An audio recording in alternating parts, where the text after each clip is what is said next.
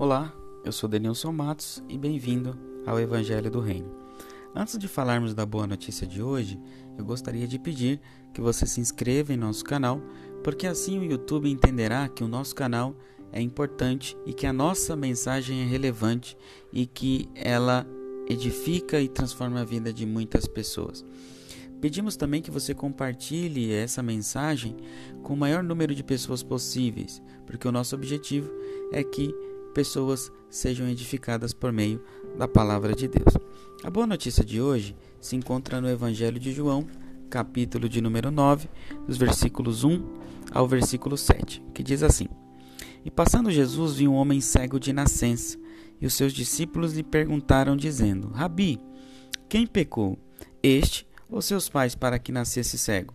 Jesus respondeu: Nem ele pecou, nem seus pais, mas foi assim para que se manifeste nele as obras de Deus. Convém que eu faça as obras daquele que me enviou, enquanto é dia. A noite vem, quando ninguém pode trabalhar. Enquanto estou no mundo, sou a luz do mundo. Tendo dito isto, cuspiu na terra, com a saliva fez lodo e untou com o lodo os olhos do cego. E disse-lhe: Vai, lava-te no tanque de Siloé, que significa o enviado. Foi, pois, lavou-se e voltou vendo. Jesus passeava pelos arredores do templo. Nós não sabemos exatamente o momento em que isso acontece, apenas que essa narrativa se situa entre a festa das tendas e a dedicação do templo. Jesus nesse momento ele não estava sozinho, ele estava acompanhado, né, com os seus discípulos, e ele se encontra com um cego de nascença que estava fora do templo, porque a tradição judaica relegava tanto os cegos quanto os coxos para a porta do templo, porque na concepção judaica é, essa condição de enfermidade ou de, de, ou de doença era símbolo de pecado. Ou também pode estar atrelado ao texto de 2 Samuel, capítulo 5, versículo 8, uma leitura equivocada, é claro, é, do conflito de, de Davi com os jebuseus no momento da conquista de Jerusalém. Jesus, ao se encontrar com o cego, ele também se depara com a pergunta dos discípulos, dizendo: Mestre, quem pecou, este homem ou seus pais, para que nascesse cego? Eles perguntam se a doença era culpa do próprio cego ou culpa dos seus pais porque alguns rabinos acreditavam que havia possibilidade de crianças pecarem no útero, ou uma leitura também equivocada a respeito de é, Salmo 51, versículo 7. Contudo, havia também um ditado popular em Israel que dizia o seguinte: Os pais comeram uvas verdes e os dentes dos filhos se embotaram. Esse é um ditado popular que diz respeito à concepção ou à ideia de que os filhos estavam pagando pelos pecados do pai. Contudo, já na tradição profética, esse ditado popular foi abandonado, como podemos encontrar no texto de Jeremias 31 ou no texto de Ezequiel, capítulo 18, que diz o texto que não mais direis o ditado popular: os pais comeram uvas verdes e os dentes dos filhos se embotaram. Cada um pagará pela sua própria iniquidade. E Jesus rejeita também totalmente essa concepção, ou seja, de atribuir doença e sofrimento ao pecado.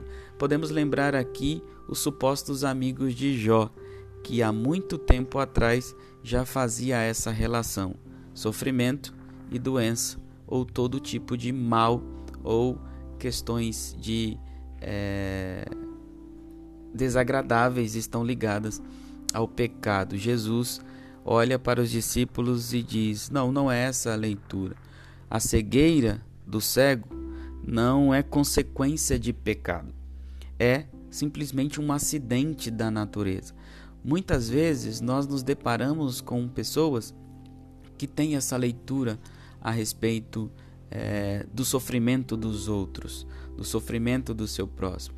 A tendência é sempre atrelar o sofrimento a doença e a necessidade a um tipo de atuação ou de falta dela, ou uma atuação de pecado ou de afastamento de Deus.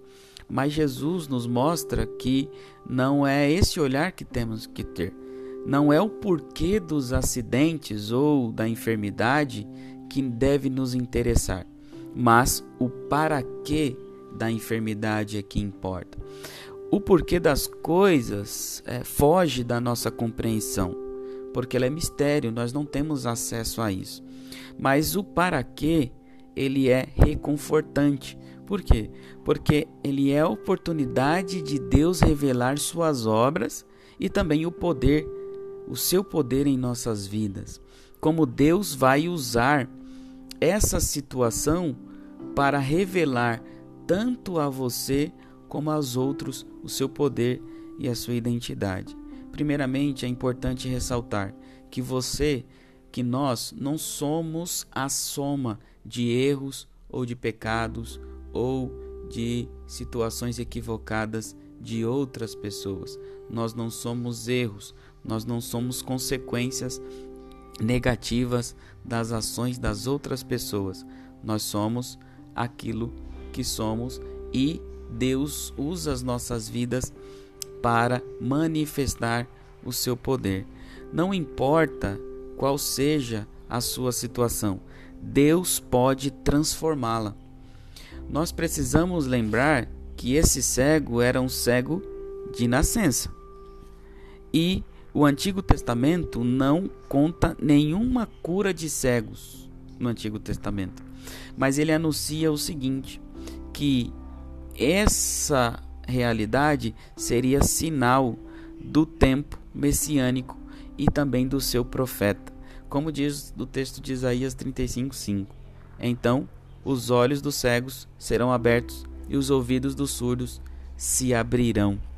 Nos evangelhos sinóticos encontra-se a cura de cegos, mas nunca de um cego de nascença.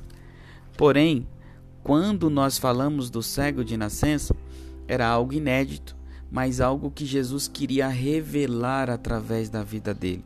Jesus iria revelar que ele é a luz do mundo, que ele era o Messias. Por isso que Jesus faz lodo, coloca nos olhos do cego e ele então começa a enxergar. Eu gosto dessa relação entre lodo, barro e cura, porque Jesus está fazendo alusão ao Éden na criação. É como se ele estivesse criando aquilo que lhe faltava aos olhos para que ele pudesse ver. Porque assim é Jesus, ele tem poder de criar situações ou de criar aquilo que você precisa, que nós precisamos para alcançar aquilo que desejamos, aquilo que precisamos, aquilo que necessitamos. Mas muito mais do que dar vista ao cego, dar-lhe a possibilidade de ver a natureza, de ver a vida com os seus próprios olhos, ele queria revelar tanto ao cego quanto aos seus vizinhos algo muito maior. Ele queria revelar aquilo que ele é ele queria que o cego visse, principalmente, a luz do mundo, porque Cristo oferece aquilo que ele é. Ele é a luz do mundo. Amém.